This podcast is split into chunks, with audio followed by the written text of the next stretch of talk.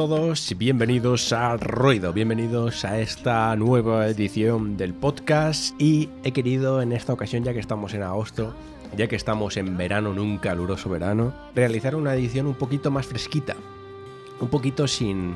Porque las últimas entregas al final han sido un poco eh, centrados en un tema, ¿no? O, en un juego o en un par. Y me apetecía juntarme además con el buen amigo David Oña, que nos acompañó en el primer programa, precisamente de ruido, para hablar un poquito de todo lo que hemos estado jugando, de todo lo que hemos estado viendo incluso, porque ya sabéis que con ruido tampoco quiero que estemos centrados o cerrados únicamente a los videojuegos, aunque evidentemente va a ser el plato principal y de lo que más vamos a, comentar, pero un poquito eh, hablar de los juegos que hemos probado, series, películas y demás, de lo que estamos consumiendo en, en todo nuestro verano en estas últimas semanas para, para, recomendarlo o no, para charlar sobre ello y, estoy seguro de que además la charla, como suele ser habitual em, entre nosotros dos, pues va a ir derivando en ciertos temas ¿no? y, creo que va a estar interesante. Por eso me apetecía, ya os digo, un poquito más, más de fresquito, ¿no? un programa más de, charleo y de,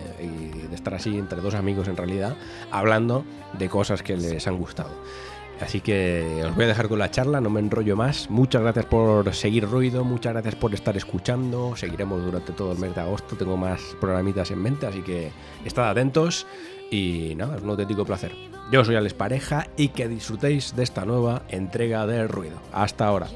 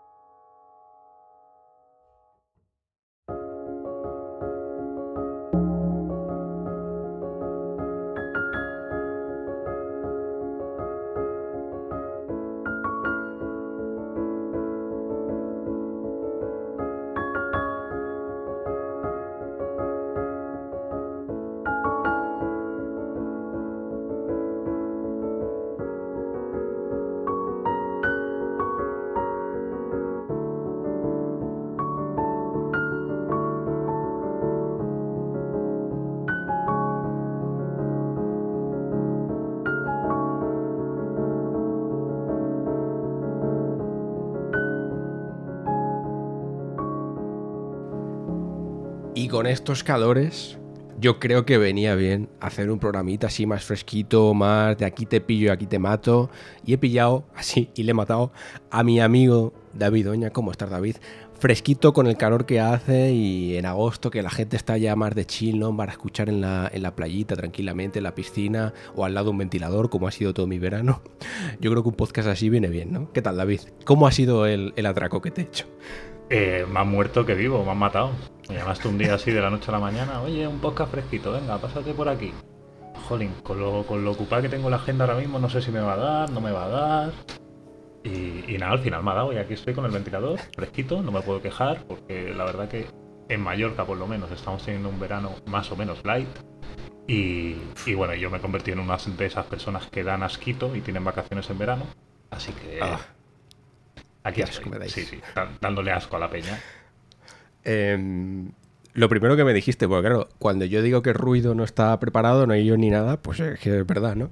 Eh, y lo primero que me dijo David es, Joder, pues mm, no he jugado mucho a nada. yo le dije, a ver, no pasa nada, incluso tampoco pasa nada porque hablemos de otras cositas. De hecho, David, si me permites que lo diga abiertamente, nosotros internamente, quizá también porque llevamos muchos años trabajando juntos sobre videojuegos, más que de otra cosa, pero generalmente nosotros hablamos más de cine, de series, incluso de libros que de juegos, ¿verdad? Totalmente, totalmente.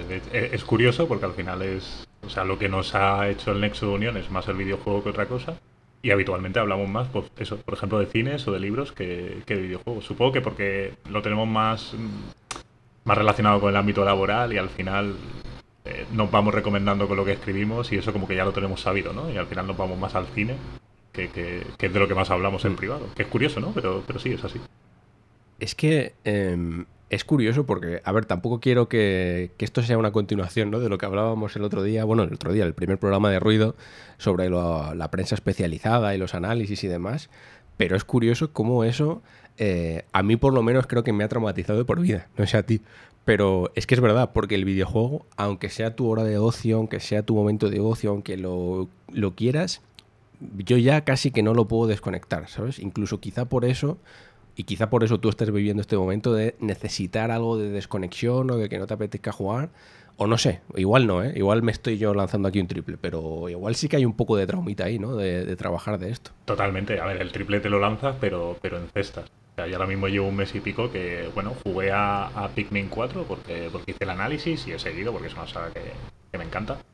Y, y, poco antes tuve el Detective Archives, el, el Raincoat, pero es que no jugaba nada más y, más tiempo libre que el que tengo ahora, en realidad no, no he tenido en. No te iré en meses, te iré en años.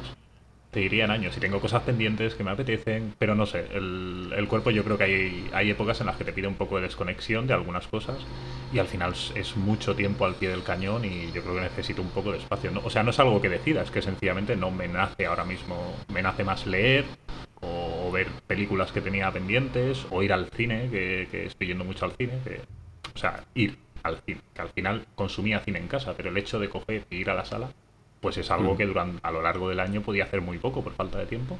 Y, estoy más en esas cosas, pero que es algo que me sale sin querer, ¿no? De hecho, voy pensando, ostras, tengo que jugar a esto, tengo que jugar a aquello, pero al final estoy en casa y, acabo cogiendo un libro o, acabo quedando con alguien para irme al cine.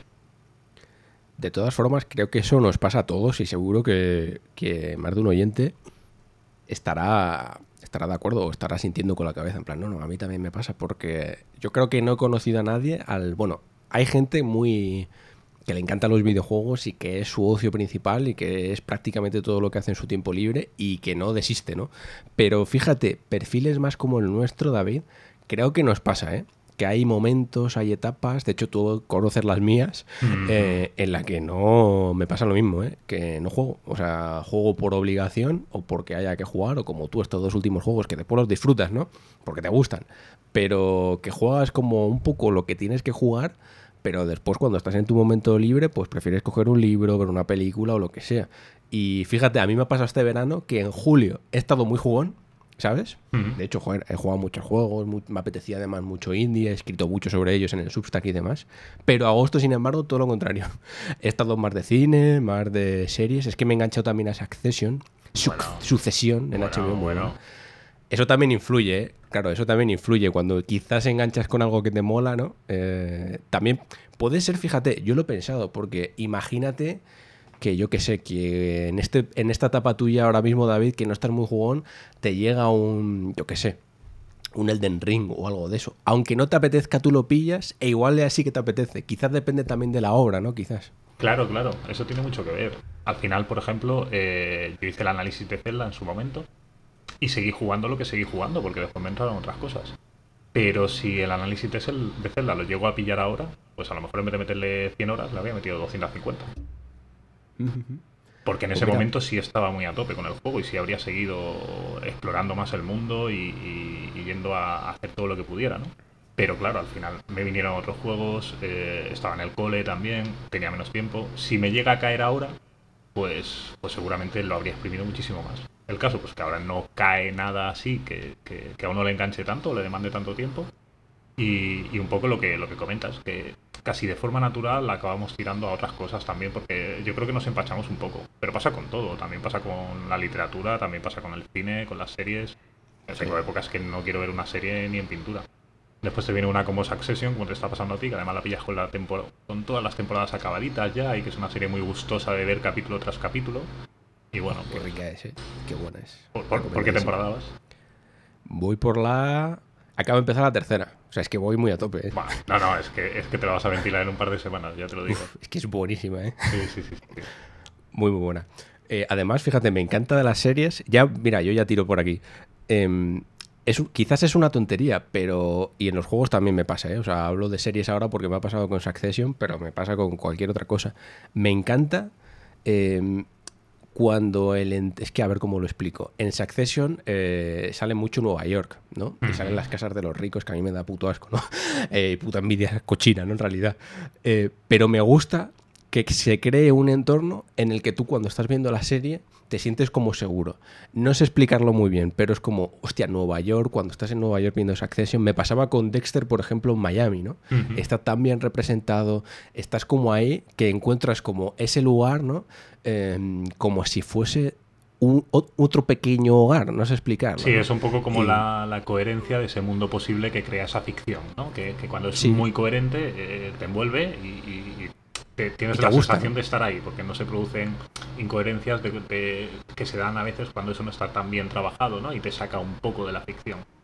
Sí, y puede ser en positivo o en negativo, quiero decir, porque claro, en, en Succession, de hecho, Nueva York y los escenarios los utilizan mucho para mostrar la ostentación, ¿no? Incluso el mal. Y, pero a pesar de eso, me gusta, ¿no? Em, Es una serie de villanos corrompidos, de personas Sí, sí, absolutamente pero es que- asquerosas y despreciables. Pero es que, eh, a ver, es que tampoco quiero yo, pero he conocido a tantas personas así Claro. que, ¿sabes? Que digo, joder, es que está muy bien hecho. Eh, ¿Sabes qué me pasa también con esto de los escenarios? Y voy a pasar y te hago una recomendación. Mira, voy a empezar antes que tú. Venga. Con... De hecho, a ti estas recomendaciones te, lo- te las he hecho porque me pasa mucho con un director italiano que se llama, bueno, le conoceré, yo creo que es el director italiano de cine más importante, que es Luca Guadagnino, creo que lo he dicho bien. Eh, Call Me By Your Name, ¿no? Quizás sea la peli más, más famosa suya. Me pasa que casi todas las películas y series, que ahora os digo una serie muy buena suya que os recomendaré, también en HBO, em, están ambientadas en Italia, o casi todas, juraría, y lo utiliza también su escenario, ¿no? También yo creo que es una, un poco una reivindicación de su hogar, ¿no? De sus raíces, de su Mm. país y demás, que también me envuelve, o sea, es increíble. Por ejemplo, la serie que os recomiendo, a ti te la recomendé, David, no sé si la llegaste a ver, que se llama, ostras, ahora no me acuerdo cómo se llama. Em, eh, We Are Who We Are, creo que se llama. Ahora lo miro Mm. bien, pero bueno, si busquéis en HBO la serie de Luca Guadagnino, eh, me pasa que hay muchas escenas en, en pueblos italianos y no sé, es como esa sensación de estar en verano en el pueblo también, que te invade y no sé, y, me encanta, muy bueno. Os lo recomiendo, Luca Guadagnino. De hecho, va a sacar ahora otra peli eh, con, con Zendaya. La vi el otro día anunciada en- cuando fui al cine, a ver Oppenheimer, que ahora si quieres hablamos también. Eh, y va a sacar otra serie. Igual lo único que me echa para atrás de este señor, David, y mira que yo no soy precisamente una, una monja, es que se pasa con el sexo, ¿sabes? Con la sexualidad y tal. O sea, e- es quizá explícito además Sí, para mi gusto. eh, bueno, la- una de las últimas películas que vi me pasó un poco lo mismo. Quiero decir que yo contra una escena de sexo no tengo nada. Pero no, pero- pues todo perfecto. Pe- exacto. Pero que aporte. O sea, quiero decir que Eso es. una de las últimas pelis que vi, Passage, en, en el Atlántida Film Festival aquí en Mallorca, me gustó bastante por el enfoque que tiene y tal, pero tiene tres escenas de sexo eh, tremendamente alargadas. Yo creo que además busca la incomodidad en el espectador, pero es que Puede ser, ¿eh? Puede eh, ser. Pero se pasa un poco de, de tuerca, porque al final eh, funcionan un poco como un puzzle y la última es la que te viene a, a narrar un poco lo que te quiere transmitir de- del personaje protagonista. Y, y está muy bien construida ahí, pero quizá las dos anteriores te lo podías haber ahorrado un poquito. Sí. O sea, en Call Me By Your Name creo que ver a Timothy Chalamet eh, eh, follarse un melocotón, creo que no lo puedo definir de otra manera. Igual tampoco es necesario, ¿no? Sí. Además, que- Pero bueno, es muy melocotón él también, todo hay que decir. también, es verdad. Em, por dicha esta recomendación, em, Hablando, Mira. mira, no, no quiero cortarte, pero hablando de lo, de lo que has dicho antes de construir el hogar, recomendación Sí. así, Flash, eh, la cantina de medianoche. Tanto la cantina de medianoche. Sí, la cantina de Tampoco No sé medianoche. cuál es. una serie japonesa que, que está en Netflix, tiene dos temporadas, y es una adaptación de, de un manga de Yaro Abe, em, que gira en torno a una cantina que abre a las 12 de la noche, eh, que siempre cocina el, el plato que, queda, que queda estipulado para esa noche, salvo que algún cliente pues, le lleve los ingredientes para que le cocine alguna cosa en especial, ¿no? Y toda la serie transcurre en ese espacio y es esto que hablabas de, construir un, ambiente hogareño que te acoge, ¿no? De estar en casa. Creo que es la serie que, que con más fuerza lo hace de todas las que he visto hasta ahora es muy, muy hogareña. Es una serie muy de volver a casa. Y mira que tiene como una serie de personajes secundarios recurrentes que van pasando em, por, cada uno de los capítulos. Pero cada capítulo te presenta personajes nuevos. Es una historia nueva, que autoconclusiva, en, esa media hora que dura cada capítulo. Como con una especie de moraleja o mensaje y muy tirando al humor, pero sin olvidarse de, de meter un poquito de drama o de meter un poquito de tragicomedia, ¿no? Y es una serie tremendamente eh, eh, hogareña. es que me he acordado por lo que estabas comentando antes de construir un espacio que, en el que sentirse como en casa. Pues esta serie es muy de sentirse como en casa. Además, es una de las mejores adaptaciones de un manga, de un libro o tal que he visto, porque me he leído el manga también. Y capta la esencia al 100%. Así que, chicos. Cantina de medianoche. La cantina de medianoche. Todos a verla, que además es cortita. Nos quitará mucho tiempo y dará mucho gusto. Bien, bien. Mira, eh, no quiero cortar el rollo cine y series, pero es que hay otro juego precisamente, dos juegos que creo que los jugué antes de verano, pero bueno, mm, más o menos por esta época, que también me hicieron sentir eso, eh, que fueron las dos entregas de Coffee Talk. No sé si las has jugado, si las has probado, si las tienes en el radar. Las tengo pendientísimas, porque he escuchado a gente hablar pues muy bien de ellas y... Pues a mí me gusta mucho. Fíjate, porque es que son dos juegos, el primero y el segundo, son del mismo corte. De hecho, eh, ahora no recuerdo muy bien, pero juraría que el segundo empieza, o sea, es una continuación muy directa, ¿no? Eh, no hace falta que juegues al primero, pero yo diría que sí, porque tampoco quiero decir. Mm, bueno, no sé si están los dos en el Game Pass ahora, que es donde los jugué yo.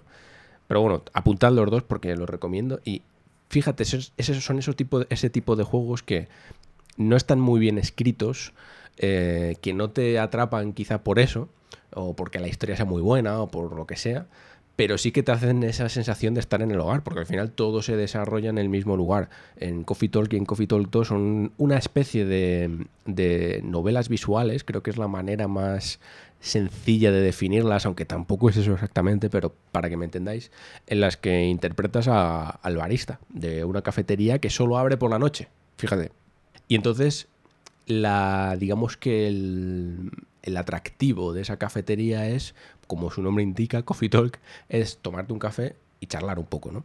Entonces vas conociendo a una serie de personajes, es un mundo un poco de ficción en el que eh, aparecen varias, varias razas, ¿no? Eh, yo qué sé, pues hay, hay demonios, hay, hay gatos que se convierten en personas, cosas así, ¿no? Muy de fantasía, para que me entendáis, pero en un entorno muy, mm, muy actual, ¿no? De una sociedad actual, moderna. Pero, pero es furry o no es furry? Es un poco furry, sí. Es un poco furriesco. Pero no está mal, ¿sabes? Así, además trata bien el píxel, o sea, es bonito y demás. Y sí que te hace sentir como en casa. Y, y a mí me gustó mucho. Me gustó más el primero que el segundo pero lo recomiendo mucho porque es muy es como un juego muy tranquilo, muy para estar jugando tranquilamente, si no quieres algo muy pesado, eh, hay que leer mucho, pero bueno, está guay. Y luego pues vas preparando los, los, digamos que la parte más de videojuego que tiene Coffee Talk es que como barista no solo tienes que hablar con los clientes, sino preparar las bebidas que, ellos quieren.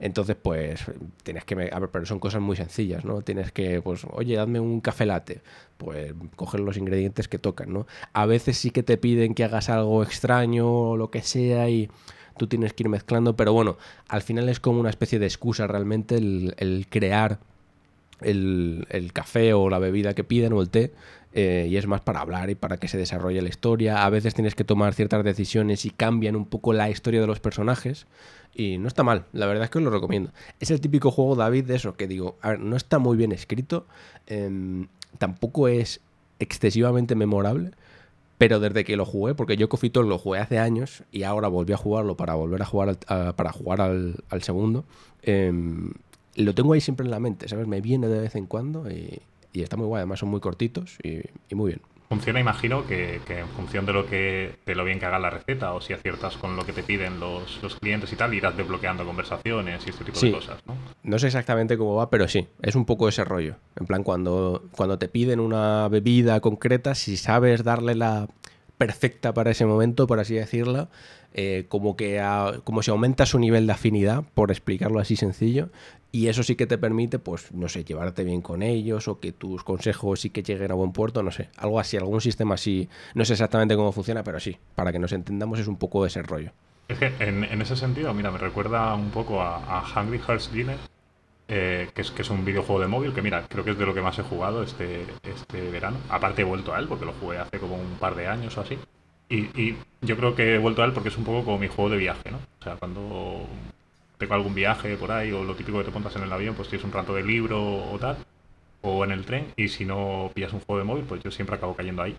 Y, es un juego de, de, llevar em, un restaurante japonés que lo regenta una, una señora mayor.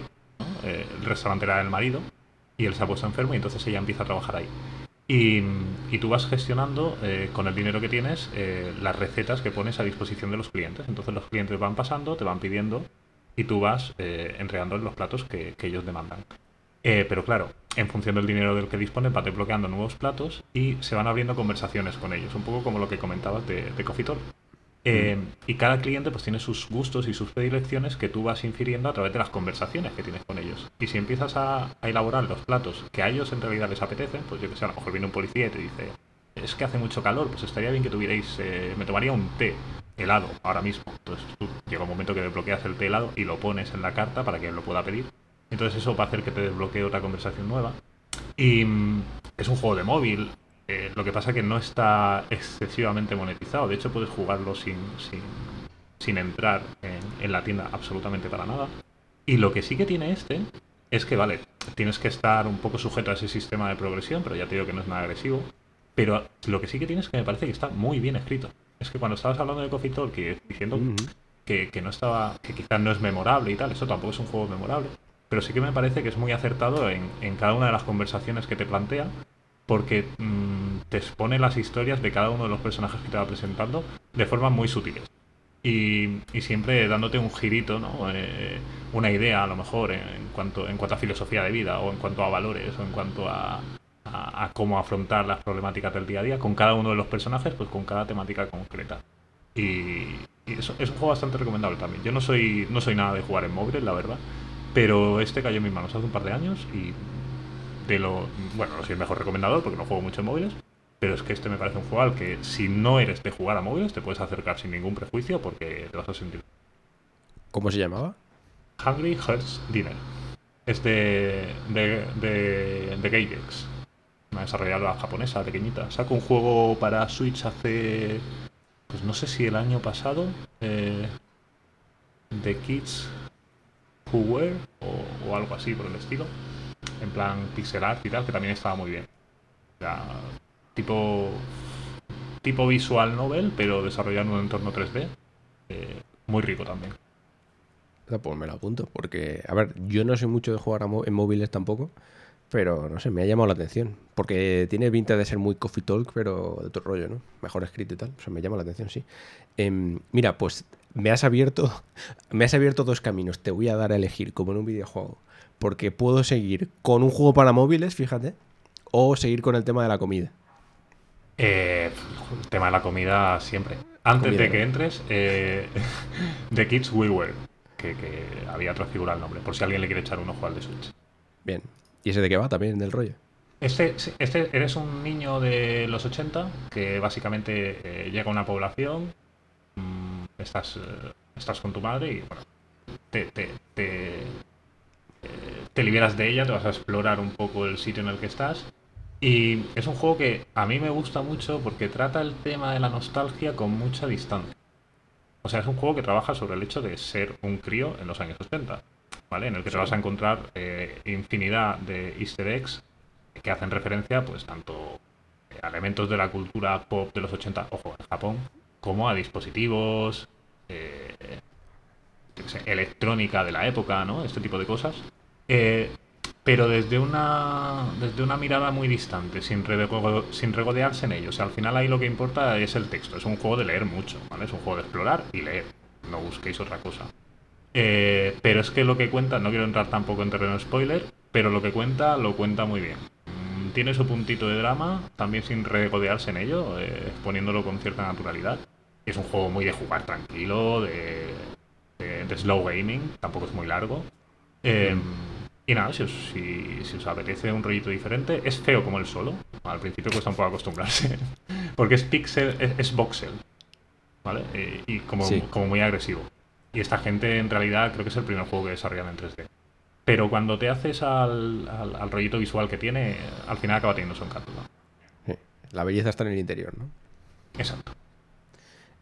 Eh, pues mira, decía antes, yo creo que este va a ser, eh, quizás este es el más de los más alejados del, o sea, alejados, no al revés, más acercados al ruido que vamos a tratar hoy en ruido, porque es relativamente nuevo. Diría que es uno de los de los indies del verano, que es Bemba.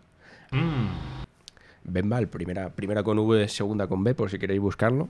Que yo creo que ya si estáis un poco metidos en el ajo, le, habréis visto por ahí. Eh, Bemba, que yo desde que lo vi, yo diría que fue en, alguna de las conferencias del Noe 3, yo diría, o alguna de estas, o anterior, no lo sé. Sí, a mí me suena por ahí también. Le eché el ojo porque me llamaba mucho la atención y ojito con Bemba, ¿eh? Em, yo escribía un texto en el Substack que lo podéis leer, pero bueno, eh, así a grandes rasgos decía que, que es capaz de hacer más en una hora que otros en decenas, porque además eh, estaba en ese momento las redes un poco caldeadas por el tema de, no sé si lo has visto, de no sé qué revista, em, no recomendaba no sé qué juegos, que no me he enterado muy bien, perdonadme, yo soy, horrible. no sé qué revista de no sé qué juego no recomendaba gastarse los 60 euros o los 70 porque, porque era muy corto, ¿no? O algo así. Eh, y se lió parda, ¿no? Ya te imaginarás. Eh, yo, gracias a Dios, ahora estoy ya alejado de eso, por eso ni, sé exactamente qué, ha pasado, ¿no? Eh, y fue curioso porque mientras yo jugaba a Bemba, pasó eso, ¿no? Y yo lo pensaba, digo, es que tardé mm, una o dos horas en pasármelo, ¿eh? No más. Mm, de hecho, lo jugué en Play y la Play me marcaba solo una hora, en esto que ahora ves el, el tiempo que he jugado. Y, pero, ostras, es que es capaz de. ¿Cómo es capaz de dejarte tan lleno algo tan conciso? Un plato tan pequeñito, pero em, es el típico plato de estos eh, gourmets que te hacen, ¿no? Que dices, joder, con esto me voy a quedar con hambre, pero bueno, que está tan rico eh, que merece la pena, ¿no? Por así decirlo. Entonces. Em, empiezo por ahí porque sé que hay mucha gente que es verdad y oye, tampoco quiero entrar en ese debate hoy, que, oye, si te vas a gastar dinero, pues que al menos no jugar un poco más de una hora, ¿no? Pero es que yo creo que hay obras para cada situación, para que quieren eh, hacer cada cosa, y creo que Bemba, precisamente, su bien es cómo es capaz, porque Bemba va de una familia em, hindú, que es como la historia de toda la, la, historia de su familia desde los años 70 o 80, no recuerdo exactamente cuándo comienza, hasta la actualidad es decir, la vida completa de toda una familia, em, desde, que una, desde que una pareja está viviendo por primera vez en Canadá, porque ahí está el rollo, ¿no? Es una familia hindú que tiene que vivir por determinadas circunstancias, tampoco voy a contar todo, en una sociedad occidental y lo que eso implica, ¿no? El cambio de cultura y todo eso. Em, y comienza desde que, desde que viven juntos esta pareja, hace el cambio de, la, desde la India hasta que tienen un hijo, el hijo va creciendo, etc. y van pasando los años, ¿no? Y entonces lo que me llama la atención es que eh, se vende un poco, por así decirlo, porque incluso si te pones a ver los trailers o incluso lo que, lo que ya vimos en las presentaciones, parece un juego de cocina, ¿verdad? Porque tú, a que tú lo recuerdas, David, con, con pues, preparando comida, Con las ollitas ahí, claro. que, sí, que el pescadito, con el cuchillo. Pues eso pasa, pasa un poco como con Coffee Talk, que al final la cocina es una excusa. Que también es, es, guay, ¿no? Al final utiliza la cocina como excusa para contarte esa historia. De hecho, yo creo que, igual cocinas cinco o seis veces en total en todo el juego, ¿no? Em, pero es curioso porque es capaz de es que tampoco quiero decir mucho porque tenéis que jugarlo. Esto sí que os lo recomiendo y tenéis que jugarlo. Y tú también, David. Pero, ¿cómo es capaz? Yo me lo acabo de, comprar ya. Perfecto. Pues ya me contarás. Eh, ¿Cómo tienes que. ¿Cómo afronta ese choque de culturas, ¿no? Que es lo principal, yo creo. Eh, fantásticamente representado, yo creo. Eh, cómo representa el, el, crecimiento de un niño eh, la paternidad, porque además es que se abren, claro, se abren tantos campos porque al final eh, los padres de, esta criatura que nace en Canadá quieren mantener viva su cultura, como es normal, ¿no? Quieren mantener viva y por eso utiliza tanto la cocina, porque al final la madre y el padre crean recetas, eh, cocinan platos típicos de India porque quieren, aunque estén viviendo en Canadá, mantener viva su cultura, ¿no? Y ellos viven con su cultura y sus creencias y demás.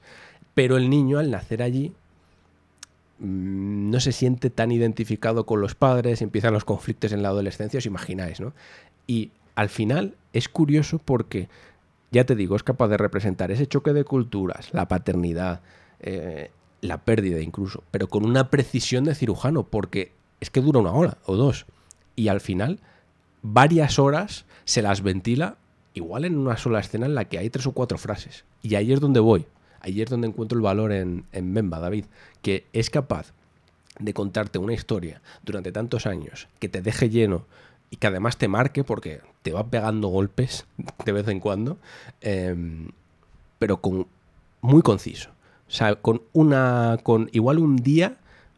Mira, os voy a hacer un ejemplo. Un día en el que esta familia eh, los dos padres con su hijo deciden preparar un plato juntos. Igual solo esa escena en la que tú estás preparando el plato y demás, y hay igual una pequeña conversación, sirve para plasmar lo que pasa entre ellos durante quizá una década.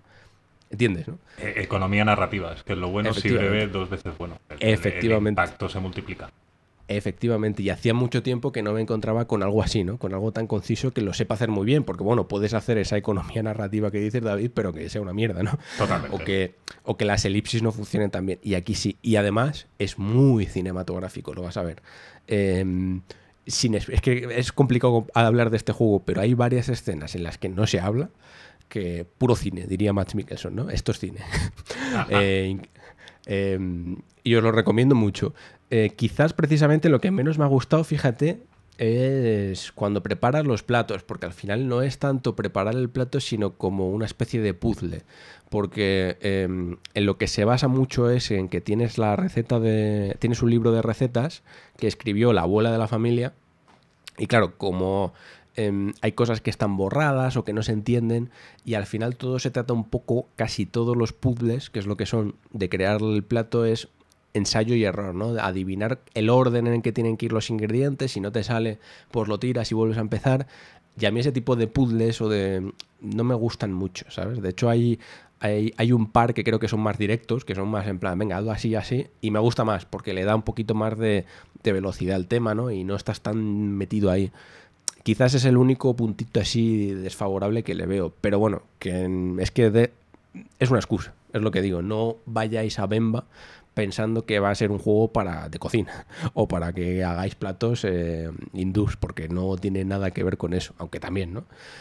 Utiliza la cocina para representar una cultura, pero no solo eso, ¿no? Y utiliza muchas veces el realizar platos, el... Uf, es que me vienen a la mente muchas escenas y prefiero dejarlo porque es que lo voy, lo voy a estropear. Em, sí, porque si además es cortito. Claro, sabe utilizar muy bien, lo dejaré así, sabe utilizar muy bien el contexto de la comida el acto de comer y el acto de cocinar para narrar la historia de, esta familia. Y ya os digo, en estos tiempos además en que, ostras, em, hay tanto odio en general, ¿no? Eh, y por otras culturas además y por otros colores de piel, me parece que llega un buen momento, ¿sabes? Y, te hace sentirte mucho al final en, en, su piel, ¿no? Creo que te ves representado. Hay muchas veces que, que la puñalada te la, te la llevas tú también. ¿no? Y creo que por eso merece mucho la pena. Así que Bemba para mí de los juegos del, verano, sin duda. Pues a mí esto no me sale a cuenta, ¿eh? Porque he tenido, he tenido que cambiar la tarjeta porque me está dando problemas, pero me acabo de gastar 12 pavos, por supuesto. Pues mira, 12 pavos bien gastados. Una horita o dos. Oye, que yo lo que me gasto en el cine, ¿eh? al final, tampoco te creas. Allí es que lo tenéis más caro, también te diré. Aquí en Palma suerte que está un poco más barato. Ostras, bueno, el día del, del, espectador te sale mejor. Que el día del espectador fui a ver Barbie, por cierto. Que, mira, vamos a cambiar de tercio y te pregunto, porque, amigo David, te has estrenado como autor Igual tampoco es algo muy a celebrar, ¿no? Pero bueno, para mí sí. Eh, te has estrenado como autor, que es a celebrar, como redactor, como escritor, como autor en, el Substack, en alexpareja.substack.com, que ya sabes que voy a ir subiendo todas las semanas varios artículos sobre mis movidas, en realidad va de eso, es muy ruido todo. Eh, y me dijo David que si quería escribir, le dije que por supuesto, pero como estabas en este momento, ¿no, David? De que tampoco jugabas mucho y demás, me dijiste que sí, que, si podías escribir de Barbie. Yo te dije, pues claro, por supuesto que puedes escribir. Para esto es ruido. Alejanos del ruido, aunque bueno, Barbie igual tampoco cumple mucho esa. No, porque más, eh, ruido que Barbie, difícil, ¿eh? Poca cosa ha hecho este verano, ¿no? Pero bueno, eh, que no hace falta, no nos, no nos Mm, ofusquemos o, nos centremos solo en los videojuegos. Que yo creo que, oye, todo el mundo va al cine o todo el mundo ve pelis y series aparte de jugar. Y me gustó mucho. Yo la vi y también me gustó mucho. Pero bueno, te dejo hablar a ti y si quieres, yo qué sé, charlamos un poquito de la peli y tal. A mí lo que me llamó la atención, fíjate, y si quieres te la tiro por ahí y ya mm, ve por donde quieras, toma la salida que quieras, es que la peli es buena, la peli a mí me gusta. Muy de autora, que además Greta Gerwig me gusta. Ahora hablamos de ella si quieres. Pero, ¿cómo ha sido capaz de crear el ir al cine, el acto de ir al cine a verla, en una especie de meme, ¿sabes? Cultural, que ha funcionado. Todo el mundo, porque cuando fui yo, que además no fue precisamente la, semana del, del, estreno y demás, que yo pensaba que iba a haber menos gente, todo el mundo vestido de rosa, todo el mundo muy a tope. Ostras, eso es muy difícil de conseguir, ¿eh? Sí, aquí yo creo que la campaña del, del Heimer ha tenido, ha tenido mucha pegada. Creo que eso ha tenido mucho que ver. Que ahí habría cuatro cosas que decir por, por, cómo, se, cómo se ha articulado desde la perspectiva norteamericana, ¿no? Y quizá cómo lo ven en Japón, según qué, qué, paneles de publicidad y tal. Porque allí lo de Oppenheimer lo sufrieron de otra manera. Eh, claro. Pero. pero que me. No, no, claro, claro, evidentemente. Pero es que ha pegado muy fuerte. O sea, yo creo que es una de las campañas de publicidad más exitosas que ha habido en los últimos años. No creo que haya dos películas que al unísono hayan conseguido llevar tanta gente al cine sin ser una secuela de o parte de un universo compartido a lo Marvel o este tipo de historias, ¿no? Además de dos compañías diferentes, que no es que haya sido a propósito. Exacto. Empezó el run run del meme, como comentas, y, a partir de ahí se hizo la bola. Eh, yo con Barbie tenía pocas expectativas, no iba un poco a verlas venir y a mí me pasó un poco como a ti, que me parece una buena película. Eh, pero el texto vino un poco eh, porque me llamó mucho la atención cómo utiliza la historia del propio juguete, que por ahí intenté yo hacer mi, enlace con el juego, cómo utiliza la, historia del propio juguete para construir el personaje. Porque al final Barbie, ella como, como, personaje en la película, es un poco una representación de, de los vaivenes, de esa montaña rusa de percepción que ha ido teniendo la muñeca a lo largo de las décadas, ¿no? Como al principio era, era una representación de, de, eh, la emancipación femenina, ¿no? Eh, cómo eso acabó virando en un momento dado y, se acabó convirtiendo en, un icono de la sexualización, ¿no? Como al final la muñeca acabó siendo rechazada por la sociedad, pues porque no concordaba con, los valores que hoy en día, desde hace un tiempo, entendemos, como positivos, ¿no? Se la imagen que quería vender se había quedado enquilosada en, el pasado. Y cómo utiliza todo eso para construir un discurso con el que al final le da la vuelta y, al final consigue lo que pretende, que no es otra cosa que, aparte de ser una buena película, no nos engañemos, o sea, es, una maniobra de publicidad estupenda para volver a situar un producto en, en, primera plana, ¿no? Barbie nunca ha dejado de vender, pero creo que hacía décadas que no era tan popular como lo es ahora. Y, me fascina cómo trabaja eso la película, cómo, porque al final, eh, lejos de lo que se suele hacer en el cine o, lo que, o, lejos del complejo ese que solemos tener al comparar el videojuego con el cine, como, un, como un medio que todavía está por madurar, como un medio que siempre tiene que mirar al séptimo arte para medirse, que no es capaz de hacer sus cositas, como diría aquel, eh, me da la sensación de que aquí sí se toman aunque sea a lo mejor de forma involuntaria, pero sí se toman el juguete muy en serio, porque sí se toman el juguete como algo capaz de transmitir eh, valores, eh, como, algo capaz de construir una identidad cultural, ¿no? de, recoger eh, aquello que la sociedad lanza, encapsularlo en el, en el propio juguete y con eso hacer de transmisor de identidad, porque cuando tú le dabas una Barbie a una niña de 5 o de 6 años, pues estabas transmitiendo cierta identidad cultural que está impregnada en ese juguete. O sea, esa Barbie proponía un tipo de juego determinado, no, no, proponía un juego libre. Cualquier cosa, cualquier juego, cualquier juguete, cualquier película, cualquier lo que sea. Exacto. Y, y, me gusta mucho cómo la peli trabaja eso y cómo utiliza eso para construir el personaje de Barbie. Yo, fíjate, a mí Yo es que iba con la sensación de que. Porque hablamos de, de, que yo quería ir al cine. Eh, quería ver Barbie y Oppenheimer. No las vi a la vez. Yo, yo, yo ya soy un señor mayor para eso. ¿eh? No sé tú, David, pero a mí esas cosas de, de estar siete horas en el cine ya no. Yo, Oppenheimer la tengo pendiente todavía, así que. Claro, pero pues sí, ve a verla. Em, pero me gustó mucho porque además a mí Greta Gerwig, que es lo que decía, em, me parece una autora que debéis seguir, de hecho os la recomiendo. Quizá me siga gustando más Mujercitas, ¿no? Creo que es la obra por el momento que, más me ha gustado suya. Eh, y Lady Bird os la recomiendo también. Em, pero creo que utiliza muy bien eh, o sea, desde el principio sabe utilizar el tono, sabe, sabe utilizar todas sus herramientas narrativas para ir en una dirección y no la abandona nunca, ¿no?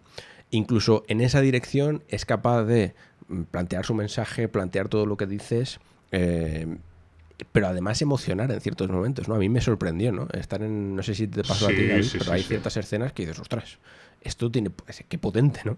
Muy buena. Y, me sorprendió. O sea, yo sabía que me iba a gustar, que me iba a parecer divertida.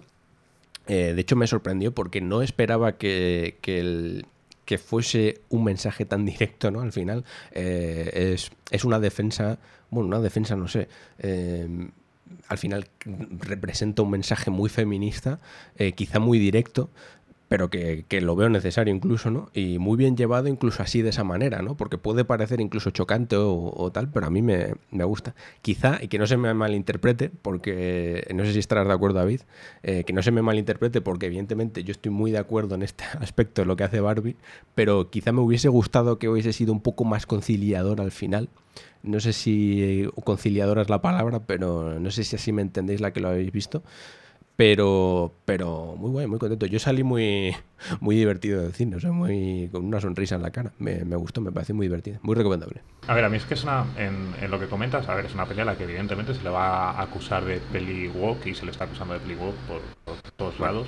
Y, y, yo creo que está muy lejos de eso, porque sí que es verdad que lanza un mensaje muy directo, pero para mí lo hace eh, de una forma muy natural. O sea, no, no, no es una peli que se regodee, no es una peli que ponga sobre la mesa, para mí, cosas que a nivel social eh, se salgan del tiesto o, no sea interesante comentar. Y, todo lo que hace lo hace con, con, mucha gracia. O sea, acierta de pleno en lo que tú comentas, que es el tema del tono. O sea, a mí me, me maravilla cómo trabaja el tono a lo largo de toda la película. ¿Y cómo lo utiliza? O sea, partiendo de ese universo de, juguetes que te crea al principio, para mantener esa constante, incluso cuando salta al mundo de lo real, como, diría Morfeo, porque los traslada ese tono al, universo de Mattel, ¿no? A, la junta directiva de Mattel. Y, me parece maravilloso cómo sigue trabajando con, ese tipo de humor a lo largo de la película, pero sin abandonar eh, eso, el trasfondo reflexivo que, al, que aludes, que quiere trabajar a lo largo de toda la película, y que lo hace de una forma muy inteligente para mí, porque no, no, pone sobre la mesa un feminismo banal, no pone sobre la mesa un feminismo radical, por, mucho que el mensaje sea directo y sea claro y sea potente. Eh, me parece que tiene muchas más lecturas, incluso me parece que el, cómo trata la masculinidad eh, no es tan agresivo como mucha gente está diciendo. Porque mm, lo que expone en la película es que, eh, joder, eh, ¿quién, quién, no ha visto eso representado en, pues bueno, la gente que nos rodea, ¿no? En, el tipo de cultura que se nos intenta vender siempre. Yo con lo de los caballos y los coches me reí mucho. Es que es, Sí, bueno, yo es que me reí muchas veces. A mí me encantó, a mí me gustó mucho. os la recomiendo. Em, y tenéis el texto de David, por cierto, que me ha gustado mucho em, y le podéis echar un vistazo. Y a todos los demás, si os apetece, alexpareja.substack.com. Además, si os suscribís, que es gratis, y ponéis vuestro correo electrónico, todo lo que hagamos os llega directamente al correo, que igual es más cómodo por si no queréis estar entrando y demás. Y también los, los podcasts. Cuando hay un nuevo podcast, pues os llega un correo igual os llega a promociones en Gmail o algo así o a spam, me sacáis de spam que yo no soy basura, o independiente de quién lo diga, pero en principio no lo soy, y os llegará la bandeja de entrada. Eh, Oppenheimer, ¿no lo has visto, David? Yo iba con dudas, ¿eh? Porque, porque es que me he encontrado... Por eso quizá también me llamó mucho la atención, fue el detonante, el encontrarme con mucha gente que decía que era la mejor peli de Nolan que había visto y gente que la que no le había gustado nada. Para mí eso ya es, eh, un, o sea, me espolea. quiero ir ya, ¿sabes? Es como, y en los juegos también me pasa, ¿no? Con cualquier cosa. Em, y me encantó la verdad es que me gustó mucho. Y por unirlo a los videojuegos, por si alguien no tal, me parece la, película más Metal Gear de la historia. No solo por, el, por, por, lo que trata, que evidentemente incluso podríamos tomarla ahora que va a salir después del verano el, el, collection este de los Metal Gear, eh, podría ser perfectamente el punto de partida antes de jugar a Metal Gear 3, ¿no? Porque en realidad, bueno, pues trata todo el tema del, del proyecto Manhattan, de la creación de la bomba atómica, bueno, me imagino que lo sabéis, ¿no?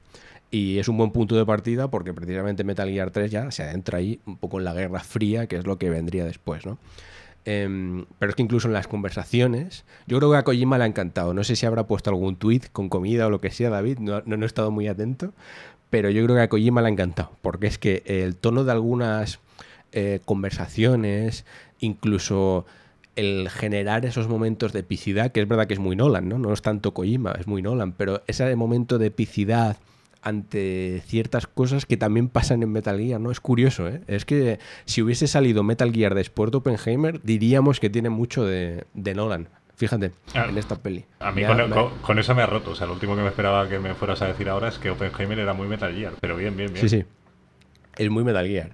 Em, me sobra un poco de metraje, la verdad, pero bueno, ya sabemos cómo es Nolan. O sea, a mí, la última parte, por así decirlo. cómo es el cine últimamente, te diré también. sí, eso es verdad.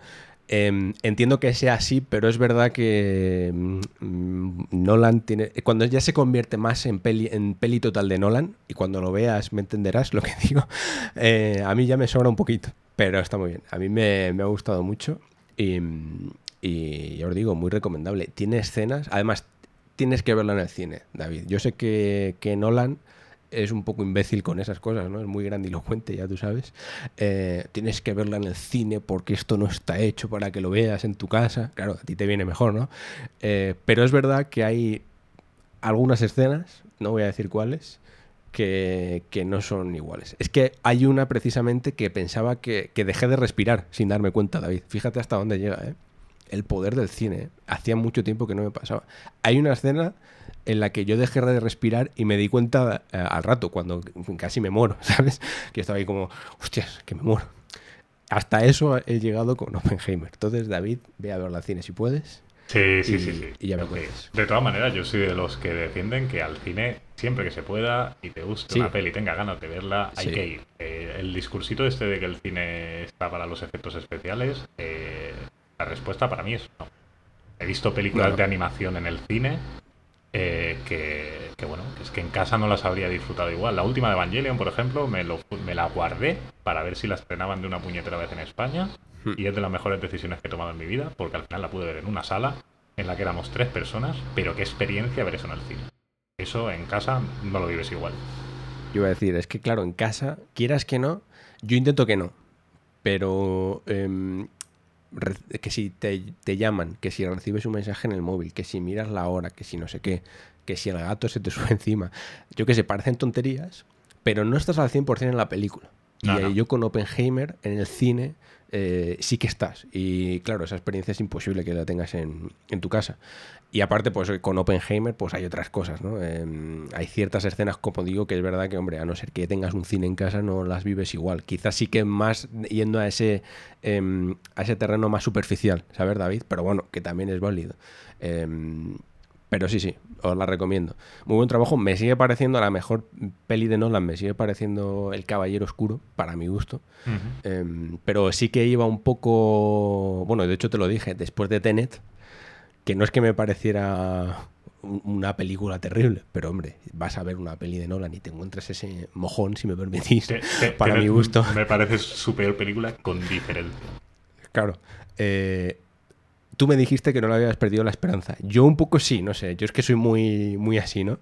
Pero con este ya he vuelto a recuperar. Ya tened la borro de mi mente, viajo al pasado para volver al presente, para volver al pasado y ya sabes, eh, la borro y ya está, no ha sucedido y estoy muy contento. Pero es que a mí no, fíjate, creo que Nolan le, El Caballero Oscuro eh, es que es puro Nolan porque le gusta tanto lo que te digo, esos momentos de epicidad con la música, ¿sabes? Esos momentos de grandilocuencia, de dejar las frases, ¿sabes? De decir, oh, esta frase que bien me ha quedado, ¿sabes? Eh, que en Oppenheimer hay muchos momentos de esos. Creo que fíjate con, con El Caballero Oscuro, con Batman, que al final no deja de ser, es verdad que hay matices, que pero no deja de ser un superhéroe, eh, le pegue también, ¿sabes? Creo que es de momento su, su obra más completa para mi gusto, pero esta muy buena, de las mejores que tiene, sin duda. Yo ahí no, no, estoy contigo. Me gusta mucho el Caballero Oscuro, pero le sigo encontrando debes, sobre todo por el tema de la acción y tal. Y lo que comentas de crear epicidad con un diálogo, en la que me parece que lo hace de una forma maravillosa, sin tener la presencia de un, de, un héroe, ¿no? Que, es verdad que es un superhéroe, pero que bueno, que, que, un superhéroe al final te aporta esa epicidad también. Eh, a un diálogo si es, si es un superhéroe que, que, tiene un porte como el que por ejemplo tiene Batman, ¿no?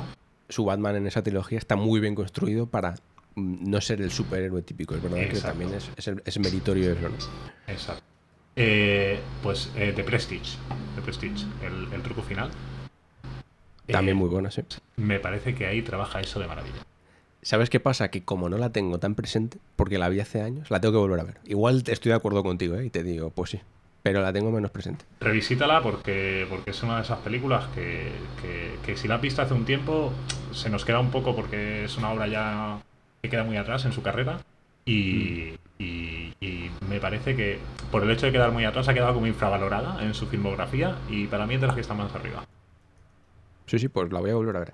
De hecho, mira, esto lo comenté en, el ruido que dediqué a Oxenfree, que estaba yo solo, que es verdad que porque quería ser más reflexivo, ¿no? Más, que todo fuese más personal, más con, la luz apagada, para que nos entendamos. Pero llegaba a una conclusión y te la quiero preguntar, porque mm, me he dado cuenta, no sé si te pasa, eh, que yo me he dado cuenta de que he crecido como persona, no sé si para bien o para mal, porque el crecimiento pues es crecimiento, ¿no? Al final todos crecemos. Pero bueno, digamos que a nivel de, yo qué sé, de... En general, es que es crecimiento, revisitando obras, no sé si a ti te ha pasado. Por ejemplo, el truco final, por ponerla de ejemplo ya que lo has dicho. Lo vi en su momento, quizá me parecía una cosa, ahora es que tampoco la recuerdo, pero si la vuelvo a ver, probablemente no sé si por el contexto, por el momento vital, que también lo comentábamos con los videojuegos y demás, eh, la vas a percibir de otra manera. Y me encanta en obras que me gusta, precisamente, darles tiempo. O sea, que pasen cierta cantidad de años incluso antes de volver a ellas, porque sé que no me va a afectar de la misma manera. ¿Entiendes? Y me doy cuenta, no sé, igual es una tontería, pero no sé si a ti te pasa, o si lo piensas, o si con alguna cosa en concreto te ha pasado. El volver a revisitar y darte cuenta no solo de que quizá tu percepción ante la obra ha cambiado o no, oye, sino que tú dices, coño, es que soy más mayor, o no sé cómo definirlo, o más maduro, o no sé. Eh, totalmente. O sea, quiero decir, eh, me pasa tanto para bien como, como, para mal. O sea, hay, hay obras que pienso en ellas y, digo, jolín, debería volver aquí, pero debería volver aquí porque la tengo muy arriba y seguramente no sea tanto. y obras con las que me pasa al contrario de hecho, las, las, las grandes películas de mi vida, ¿no? Esas, esas películas que uno al final retiene en la memoria y que, y, que va revisitando al cabo del tiempo, eh, son películas con a las que vuelvo a lo mejor, pues eso es lo que tú dices, cada 3, 4 años, ¿no? Y, y, siempre me gusta volver precisamente por eso, por encontrar esa otra lectura, por, por ver hasta qué punto eh, sigo conectando con la obra o por ver hasta qué punto la obra me sigue pareciendo válida incluso en el contexto de hoy. Que ya incluso ya no solo a nivel de crecimiento personal, hay obras que, que con el paso del tiempo como que se desconectan un poco de, del contexto, ¿no? Al final una obra siempre está sujeta al contexto. A mí, por ejemplo, una peli que me flipa, es un clásico del cine, o sea, quiero decir, eh, eh, Cuentos de Tokio, de Osu. Es una peli del 53. Es una película que tú puedes verla ahora, en el 2023, aquí en España, en un contexto que ni, ni, temporalmente ni culturalmente tiene nada que ver con lo que con lo que con el universo en el que se ambienta esa película pero que toca temas tan universales y de una forma tan tan perdurar, perduradera que se me lengua la traba ahora mismo eh, que sigue siendo válida a día de hoy tanto en ritmo como incluso en el humor que mira que es, es difícil que el humor trascienda décadas no mm. Pero, de lo más difícil, diría, de hecho. Exacto. Y, sigue funcionando después de, siete décadas. ¿no? Quiero decir, me gusta mucho hacer el ejercicio que comentas, incluso ir a visitar obras que a lo mejor, pues eso, eh, quedan muy atrás respecto a nuestro marco temporal. Y ahí es cuando te das cuenta de, de, la prevalencia que tiene una película, o un videojuego, un libro, cuando pasan X años y, y te sigue funcionando. Fíjate, me pasó hace poco, a mí no personalmente, le pasó a Laura, con una peli que, de la que tú y yo hemos hablado, porque además creo que fui yo el que te dije que la vieras, que es La La Land, de Damien Chazelle, que para mí es de los grandes. Tienes que ver Babylon, por cierto. Sí, la tengo pendiente todavía. De las mejores que he visto en los últimos tiempos. También se hace un poco larga, pero bueno, eh, como siempre. Em, le pasó a Laura con La La que la vimos la primera vez, nos encantó a los dos. Em, pero ya está. Y cuando la volvimos a ver, yo no, pero ella se puso a llorar en el final el momento álgido que todos sabemos, ¿sabes? Y le extraño, ¿sabes? En plan, joder, pero si sé cómo acaba y sé todo, pero joder, pero llorera de, llorar, ¿sabes? De, manantial. Y me sorprendió, dije, joder, qué curioso. Pues probablemente sea un poco por esto, quizás, ¿no? Porque, yo te ha pasado algo personalmente, o, en la mente, o has crecido, o lo, lo percibes de otra manera, o el momento, justamente ese momento, por yo qué sé. Es curioso, ¿eh? Que pase cuando revisitas. Totalmente, totalmente. Incluso eso lo que tú dices, puede ser sencillamente el momento. Puede no haber visto. O sea, a, veces, a veces puede pasar con un par de semanas de diferencia. Mm. Estás en otro humor, estás en otro momento emocional, estás en otro mood y, te impacta de otra forma. Oye, háblame de algún juego, ¿no? Pues podemos hablar de Pikmin 4 si quieres. Hombre, por supuesto. Porque al final. está quedando muy ruido, ruido, ¿eh? Pero no pasa nada. Pikmin 4 o nos podemos ir a Detective Archive, a Raincoat, que también tiene sus cositas, ¿eh? El que más te apetezca, venga. Ah, vamos, vamos al Detective primero, quizá por, por, menos conocido. Y, y, porque yo no esperaba gran cosa. Pero no esperaba gran cosa no por nada, sino porque yo por Daganrompa me he pasado, pero nunca he profundizado quizá todo lo que debería, ¿no? Es una saga así como muy particular, como muy Sí. Como muy especial. Te pasa, como a mí, sí. Exacto. Y hay gente que la adora y gente que no la puede ni ver. Y a mí ya me pasa un poco como lo que comentabas antes, ¿no? Solo por eso ya me parece un producto interesante. Y por eso me gustó enfrentar este análisis, pues bueno, porque venía de esta gente y, imaginaba que algo de, eso habría aquí. Y de hecho lo hay. Eh, al final es una visual novel. Eh, pero que mm, bebe un poco, yo creo, de la corriente que se ha ido instaurando a nivel tanto estético como, como narrativo eh, a partir de Persona 5. La Persona 5 yo creo que en, el, en, determinado tipo de rol japonés ha tenido una influencia que es incontestable, ¿no? Mm. Y algo de eso vemos aquí, en el sentido de que, em, a ver, no deja de ser una visual novel, no esperéis una gran interacción porque es, es, es un juego de leer mucho, pero sí que es verdad que ya se nos plantea un escenario en 3D a explorar, ¿no? En el que eh, ejercer como detectives. Porque esto al final de lo que va es de que mm, despiertas, o sea, manejas a un protagonista, como no, amnésico, como no, con broma eh, que se salta la cuarta pared en cuanto al tema de la amnesia. Algo que hemos visto 20 veces en este sentido. Eh, pero que no resulta ser otra cosa que un, un maestro detective que pertenece a una especie de organización de detectives a nivel mundial, ¿vale? Hmm. Y que está siendo aconsejado por un demonio con el cual tiene un pacto, no sabes muy bien por qué. A partir de aquí eh, se inicia un viaje en tren en el que te encuentras con, otra serie de, detectives a los cuales no conoces, han sido citados ahí sin ningún tipo de, explicación, y se dirigen hacia una ciudad eh, determinada que está gobernada por una especie de multinacional que hace y, hace y deshace a placer.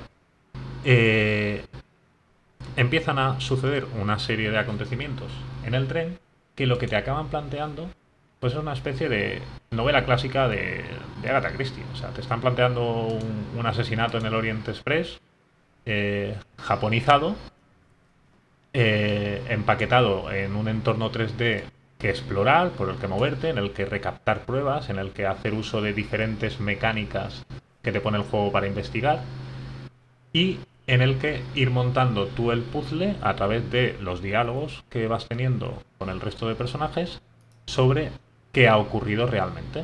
Mm, de vez en cuando se plantean una serie de, opciones, una serie de elecciones eh, que pueden variar un poco los caminos que toma la trama pero, pero al final lo que te está poniendo sobre la mesa es eh, la clásica novela de misterio, eh, disfrazada de visual novel, metiendo una serie de mecánicas que lo que hacen es intentar darle una vuelta al, género en sí, ¿no? huir de, esa especie de, tópico que hay sobre la visual novel eh, respecto a que únicamente vas a leer, oye, no sé, es una visual novel, evidentemente vas a leer, pero en ese sentido creo que es, que es un juego muy adecuado para la gente que a lo mejor tiene un poco de reticencias a entrar en el género por eso, porque se queda un poco en el tópico, ¿no? De, hasta qué punto es un videojuego y tal, que es un debate en el que no entraremos ahora. Eh, pero que, es muy amable en ese sentido porque te va a plantear muchas más cosas para hacer aparte de leer. Lo principal va a seguir siendo leer, lo principal es cómo te plantea el misterio, que es lo que creo que hace mejor.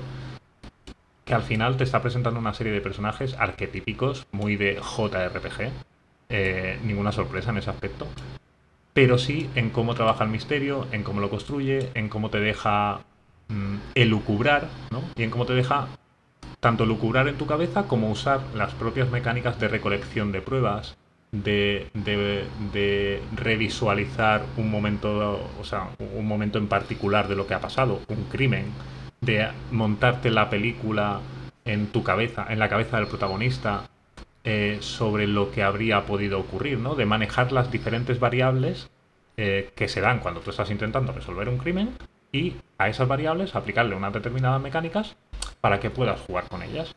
Al final, ¿qué son esas mecánicas? No dejan de ser puzzles muy sencillos. O sea, recolecta estos elementos, rebobina esta secuencia de lo que pudo haber pasado y fíjate en, en lo destacable. Pero creo que eso en realidad le viene bien, porque lo principal no es el puzzle. O sea, el puzzle y ese entorno 3D no es otra cosa que una forma de aligerar, de volver más digerible, pues un género que a la gente le cuesta un poco más, como el de la visual novel. Y después lo que trabaja como visual novel, pues no lo hace nada mal, la verdad. Eh, además, mm, pese a ser visual novel, aquí tenemos combates también. Tenemos combates por turnos con, Y además, bueno, es que, o sea, las imágenes y tal es como muy... A ver, no, no Pokémon, pero ya me entienden, ¿no? Como muy de... Sí, sí, sí, sí, sí. Que hay bichos, ¿no? Exacto, exacto, exacto. Están los, los demonios, que, eso se desarrolla un poquito más adelante, ¿no? Y, y me hace mucha gracia los combates porque diegetiza el, el, el universo a través de la palabra. O sea, todo... Tiene muy claro que es una visual novel, y por ejemplo, los, los combates contra los enemigos finales eh, se llaman eh, razonamiento a muerte, que es una cosa que me hace mucha gracia. Porque no dejan de ser eso, un razonamiento. Es decir, cuando tú te enfrentas a un, a un final boss, eh, no atacas con, con, ataques especiales de fuego, elementales o tal, ¿no? Como, como, en cualquier JRPG. O sea, digo esto porque si tú ves una imagen de un combate por turnos estática, te puede parecer que es un combate al uso. Pero en realidad no. En realidad lo que haces es atacar con argumentación. Qué curioso. Bueno, es un poco como. No lo tengo muy fresco, pero rollo Undertale, ¿no? Que al final era mm. como. Podías hablar, ¿no? Exacto, de combatir. Exacto. Lo que pasa es que en Undertale era una opción. Aquí es el, único camino que tienes viable. Tú has ido recolectando una cierta cantidad de información durante tus investigaciones. Y, mm. y cuando tú te enfrentas a un final boss, lo haces en una especie de por hacer un símil con Persona 5, y, por eso digo que, está muy presente en este juego, una especie de palacios mentales, ¿vale? En, los cuales hay representaciones de, em, de, algunos de los personajes que están implicados en la trama que se está trabajando en ese momento, que son, mm, son en realidad mentiras, son medias verdades, son la imagen falsa de, de ese personaje, ¿no? O de lo que ha ocurrido en realidad con ese personaje. Entonces, eh, ese final boss a ti te va lanzando argumentaciones sobre lo que sobre lo que quieren hacerte ver que ha pasado. Y tú, con la información que has ido recolectando, tienes que, bueno, tienes un, juego mecánico de esquivar esas palabras para que no te afecten. Eh, puedes hacer dash, puedes hacer incluso parry a una argumentación, que es algo que me hizo mucha gracia. Y lo que haces es contraatacar con las pistas que tú has ido recolectando que desmontan esos argumentos. Y en el momento que le desmontas un argumento es cuando le haces daño. Anda, pues eso mola mucho, ¿no? Sí, sí, sí. Está bien hecho, ¿no? sí, a ver. Mm, a, mí, a mí es de las partes que me, resultaron más divertidas. Es, verdad que, que... Que lo típico, digo, igual es lo típico que sobre el papel mola, pero luego no lo lleva bien a la práctica. Yo creo que lo podría llevar mejor. También a eso iba. ¿Vale? Pero pero es tan curioso que por lo menos durante las primeras horas se disfruta mucho. Porque además es muy ligero. O sea, no son. No venimos aquí a, pues eso, ¿no? Por ejemplo, cuando jugábamos a un, cuando jugábamos a Persona 5, pues había determinados picos de dificultad que, o sea, pues, eh, tenías la necesidad de irte a farmear, tenías la necesidad de irte. Al final aquí, estos razonamientos a muerte no dejan de ser, pues eso, un, añadido más para distraerte un poco, para, para, para darte otro caramelito eh, y, maquillar el, lo que es en realidad esto, que es una visual novel. No, pero es curioso. Mira, me ha llamado la atención. A ver, me echa un poco para atrás el precio, la verdad. Mm, sí, pero no sé cómo lo verías tú. A precio completo igual, ¿no? no, no, a precio completo. A no ser que te guste mucho, pues que te guste mucho la gran rompa o que te guste mucho el género. Si es así, mm, tírate. Mm. Porque aparte como, como de construcción del género me parece un ejercicio interesante. Pero bueno, si no eres un fanático de la visual novel, si no eres un fanático de la rompa y lo que tienes es un poco de curiosidad, es un juego curioso, es un juego que mola explorar, que es explorar, que es interesante, eh, pero espérate a una oferta. O sea, no pagues precio completo por esto, porque lo mismo te gusta mucho, lo mismo a las 10 horas pues estás un poco cansado. Pues también te digo que eh, al principio presenta mecánicas y dinámicas con muy buen ritmo, eh, sabe ser variado, pero cuando pasa un determinado número de horas, si no te gusta lo que plantea, te puedes acabar. Raincoat, ¿no? ¿Cuál es el nombre completo? Em, em, Master Detective Archives, ¿no? Exacto, Raincoat. Raincoat. Eh, por si lo queréis buscar, si os ha llamado la atención. Y mira, te voy a tirar Perdón, una cosa que no he dicho, que me parece también muy importante porque es una de las cosas que más, que más me gustaron del título, es cómo trabaja el humor. O sea, el humor eh, es uno de los videojuegos en los que más me he reído en mucho tiempo. Pues eso es un punto a favor. Sí, sí. Y esto lo hace a través del, del, de lo que a ti te ha parecido un Pokémon, que es el, demonio que acompaña al protagonista, que es un personaje tremendamente ácido y, las mm. tira a diestro y siniestro durante, durante todo el juego. Pero es infantil porque lo que digo, da un poco la impresión, claro. No, no, no, no, al contrario. O sea, me he reído mucho porque generalmente tira de humor negro. Joder, pues me llama la atención. Me tira un poco para atrás eso, pero me gustaría probarlo, la verdad. Nada, tú conociéndote, espérate a que esté baratito. Porque a ti, yo creo que a ti te va a gustar y, después de gustarte te vas a sacar. Sí, pero bueno, que sí, que igual juego un rato, eso es, ¿no? Claro. Mira, jugué un, un rato también y, lo voy a conectar con otro juego que sé que has jugado, o más o menos, porque te he dicho que había jugado un juego para móviles, ¿te acuerdas? Revolviendo, hacemos el, el, círculo completo. Pues jugué a Harry Potter Magic Awakened, que es el juego este de Harry Potter que salió para móviles hace, pues ahora ya igual unas semanas, un mes o así, o un poco más.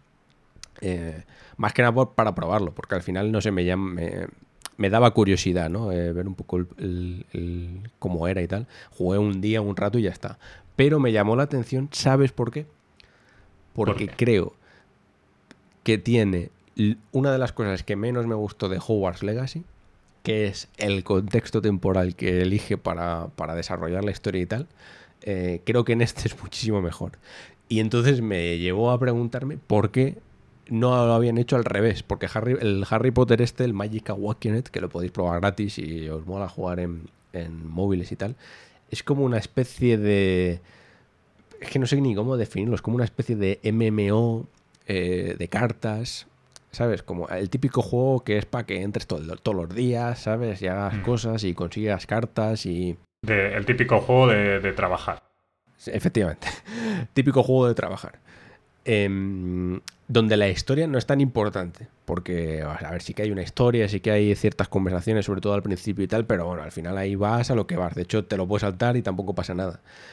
Y su contexto es justo después eh, de los acontecimientos de, Harry Potter, vaya, de los libros y de las películas. Y eso es precisamente lo que a mí, no sé si estarás de acuerdo, me hubiese gustado más ver en Hogwarts Legacy, porque creo que hubiese mejorado mucho el juego, porque al final Hogwarts Legacy, para el que no lo sepa, nos sitúa mm, muy en el pasado, ¿no? Creo que son 100 o 200 años de los sucesos que todos conocemos.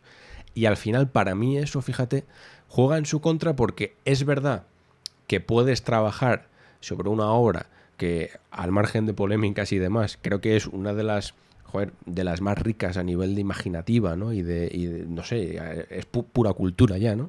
Harry Potter, muy rico, puedes construir a partir de ahí, pero que quizás, precisamente por eso, hubiese sido mucho más guay para mi gusto adentrarme en Hogwarts después de que hayan pasado todas las cosas que ya conocemos, ¿no? Y de conocer a personajes nuevos. Por ejemplo, en el Harry Potter este para móviles, yo qué sé, pues ves a, la profesora McGonagall, que es la directora, a, Neville, que es el nuevo profe de botánica. Como esas pequeñas cositas que te conectan, ¿sabes? A, a lo que conoces.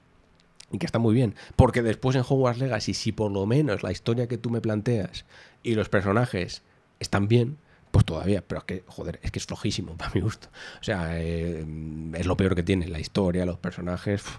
Entonces, pensé en eso, digo, joder, ¿por qué no lo hicieron al revés? ¿Por qué no en este? A ver, que tampoco es una decisión tal, pero yo lo hubiese hecho así. Joder, en este juego que no importa tanto la historia, lo pones 200 años antes, que qué más da.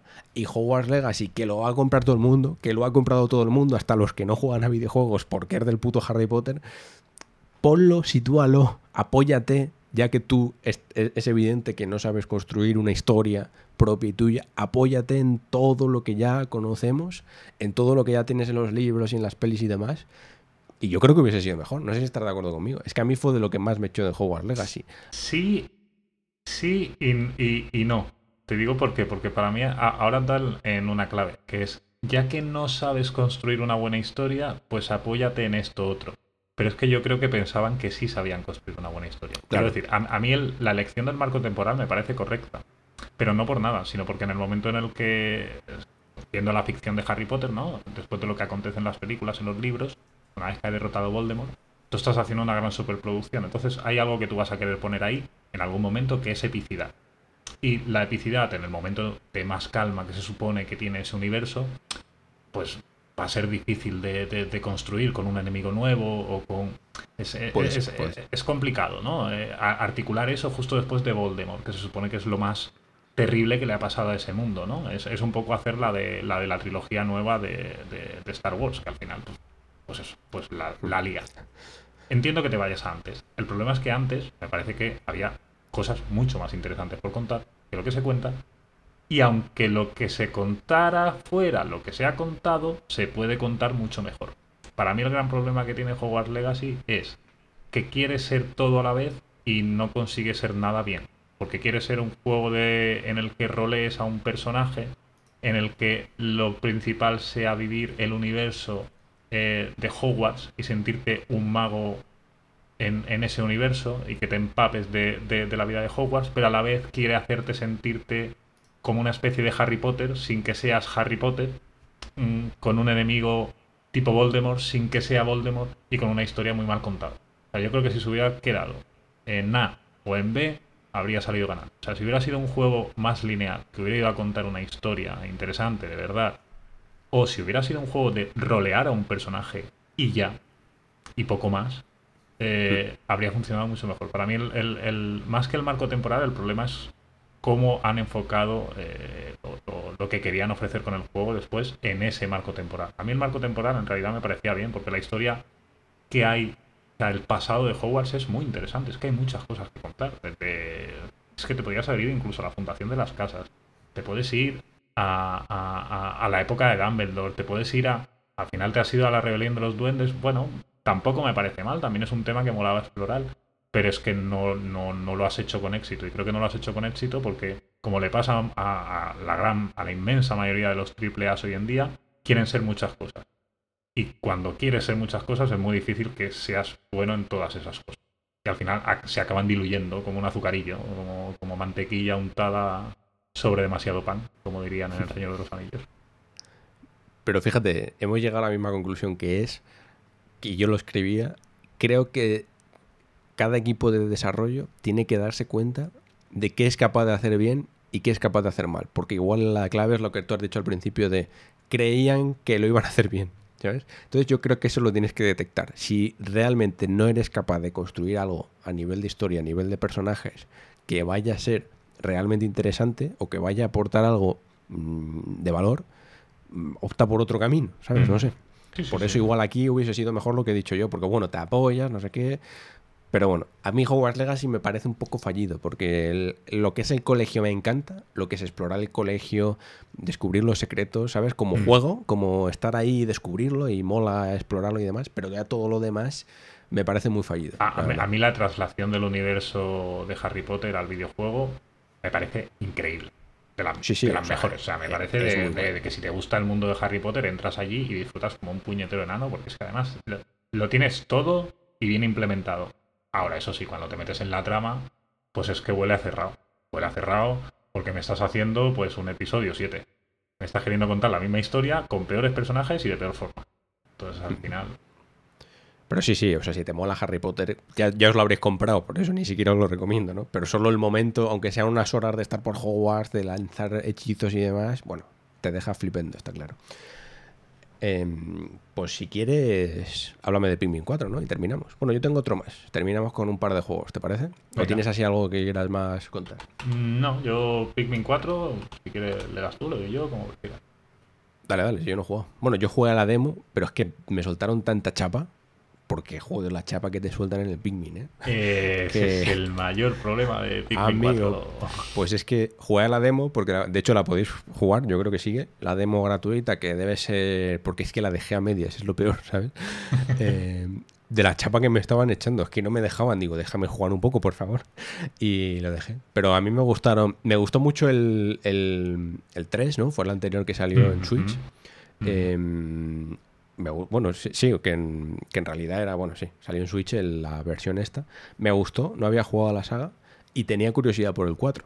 Pero no sé, mm, de momento me mantengo alejado, ¿sabes? Pero ¿qué, qué te pareció a ti?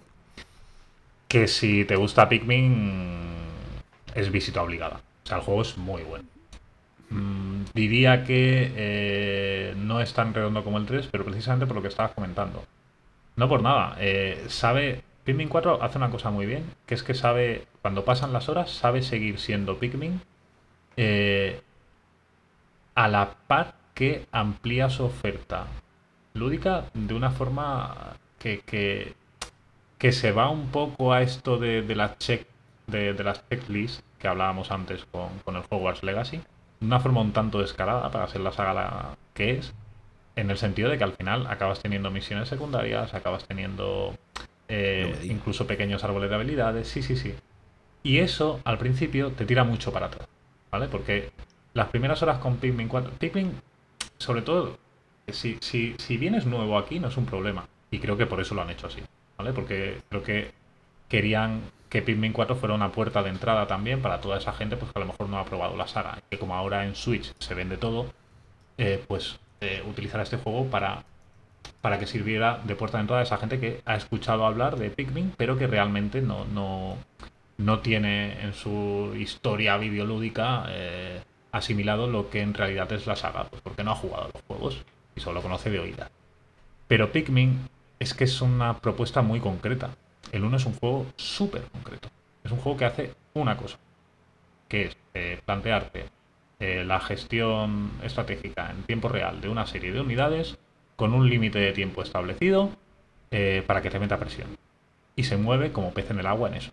Ya te plantea una serie de puzzles, tú tienes la presión del tiempo, tienes esas unidades que gestionar a la vez y todo eso pues eh, marinado con ese, con, ese cóctel que, que, es Pikmin a nivel de universo estético entre lo cute y lo cruel, ¿no? Que también es algo que siempre me ha maravillado. Claro, el 2 amplía un poco la oferta, el 3 se queda en un punto que a mí me parece perfecto, porque sigue siendo. O sea, ya hay una. Claro, ¿qué hacen el 2 y el 3? El 2 y el 3 hacen el camino fácil, que es vamos a añadir más Pikmin con diferentes habilidades. Entonces añado Pikmin con diferentes habilidades y esto me permite instaurar puzzles diferentes que funcionan como novedad respecto a la entrega anterior. Pero Pikmin 3 llega un momento en el que eso, eh, para mí, alcanza su cenit. Y manteniendo lo concreto de su propuesta, se queda en un punto increíblemente dulce. A mí me parece redondo Pikmin 3, es como la cuadratura del círculo de esa forma. Y Pikmin 4 lo tenía difícil en ese sentido, porque entonces, ¿cómo ofreces algo más? Añades más Pikmins.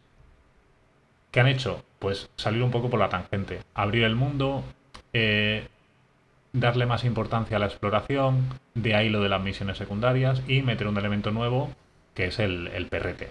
Y a través del perrete introducir las mecánicas que van a hacer que cambie eh, el cómo afrontar los puzzles en esta entrega. Eso lo hace guay, porque al final mmm, Pikmin 4 lo que hace es que agiliza muchas de las, de, las cosas que podíamos hacer en los juegos anteriores a través de la figura del perrete. Por poner ejemplo, pues tú puedes montar todo el batallón en el, en el perrete y moverte de una forma más cómoda por los escenarios. Y eso repercute de forma positiva en la jugabilidad del juego porque te va a pedir que explores más. Y por lo tanto lo que hace es agilidad, agilizar el desplazamiento. Em, otra, otra, otra de las habilidades que puedes desbloquear con el perrete es que vaya a buscarte Pikmin. Claro, como aquí tienes más objetivos y tienes que recolectar más cosas, pues viene muy bien que tú estés recolectando Pikmin por un lado para ir a llevarte determinado objeto a tu nave y mandes al perrete a recolectar aquellos Pikmin que habías dejado derribando una puerta en la otra parte del escenario. En ese sentido me parece un juego muy inteligente y me parece que lo que aporta eh, en tanto a novedades mecánicas lo hace guay. O sea, sabe reconocer hasta dónde había llegado Pikmin 3 y decir, bueno, ahora vamos a dejar de añadir Pikmins y vamos a virar por otro sentido. Vamos a abrir un poco este mundo eh, para ofrecer otro tipo de cosas. Para, en vez de ofrecer más, pues ofrecer eh, unas funcionalidades más ágiles que nos permitan a su vez después entregar retos mayores. Guay. Problema, que todo eso lo tienes que presentar. Y Pikmin 4 es excesivamente didáctico a la hora de presentar eso. O sea, las primeras 2-3 horas, como tú bien has dicho, bueno, incluso 4 te diría, son de una chapa que es que es inaguantable. Y mira que los juegos que, cuyo papá son Miyamoto, precisamente en estos temas de los tutoriales y tal, creo que no hay mejor ejemplos ¿eh? de hacerlo bien, tío. Exacto. Pues aquí es todo lo contrario, porque es todo vía chapa. Eh, ¿Qué pasa además? Que mm, tú quieres diegetizar todo eso que planteas, quieres darle un contexto, quieres darle una historia, ¿no? Y, en, y aquí se juega con la figura de Olimar, se juega con, el background de, ese, pequeño universo de exploradores que es Pikmin, te dejan crearte a tu propio personaje, vale, guay, pero ese personaje lo integran dentro de una tripulación, del grupo de rescate o algo así se llamaba, no me acuerdo, eh, que van al planeta en el que se ha quedado varado Olimar para rescatar. Eh, tú empiezas rescatando a los miembros de esa tripulación y los miembros de esa tripulación no son otra cosa que eh, opciones de menú en realidad. O sea, son el camino que tú vas a utilizar pues para mejorar el perrete, para abrir el nivel de exploración del mundo, para desarrollar la tecnología que tienes a tu disposición. Claro, está guay que lo, que, lo hagas así, que juegues con el concepto este de construir tu poblado, que en este caso es la base de operaciones, ¿no? Es un poco lo de las checklists que te decía. Tenemos el poblado, mm. tenemos las misiones secundarias, tenemos el árbol de habilidades con el perrete, tal. Pero ¿qué pasa? Que sobre todo durante la primera parte del juego, mm, el, el tener a esa tripulación se apoya en innecesariamente, no sé en base a qué, querer desarrollarlos un poco. Es que el desarrollo que tienen es una chorrada, porque al final no dejan de ser eh, chistes blancos, muy de humor. Mm, muy de humor Nintendo, pero no sé, Nintendo tiene este humor que a veces tiene un girito más ácido que funciona muy bien, o que, o que está muy bien trasladado, por ejemplo, al, al, chiste de nuestra propia cultura a veces, y, tiene cositas de estas también, pero en realidad hay demasiado diálogo para lo que aporta, porque ni el humor es tan bueno ni lo que quieren contar es interesante y acabas pasando el texto a lo rápido. Y creo que eso es lo peor que te puede pasar con un juego y que eso es algo que difícilmente pasa con un juego de Nintendo normalmente. Y en este caso pasa. Cuando todo eso... que entonces, perdona que te corte, ¿crees entonces que quizás el mayor problema, bueno, no sé si el mayor, ahora me dirás, pero ha sido el conceptualizar esa nueva entrega, el no saber realmente hacia dónde ir? Y ir como, yo qué sé, hace caminos que igual incluso ellos tampoco estaban muy convencidos. Sí, y, más que el, que el ir hacia esos caminos, el, cómo ir, ¿no? El, el, cómo, el cómo afrontarlos, el cómo. Porque si tú hubieras dejado a. Eh, o sea, ese mismo elenco de personajes y recortan la mitad de la frase, recortan la mitad de los diálogos, no les das tanto bombo, no les das tanta importancia al hecho de encontrarlos o al hecho de, ir presentando poco a poco esas mecánicas. O no tienes miedo de presentar las mecánicas, las mecánicas en sí. Yo creo que a Pikmin 4 se le nota mucho que en ese sentido es eh, creo que es en, lo que más se aleja de las tres entregas anteriores. En, en que quiere dejarle muy claro al usuario qué tiene que hacer en todo momento. Quiere explicarse en exceso.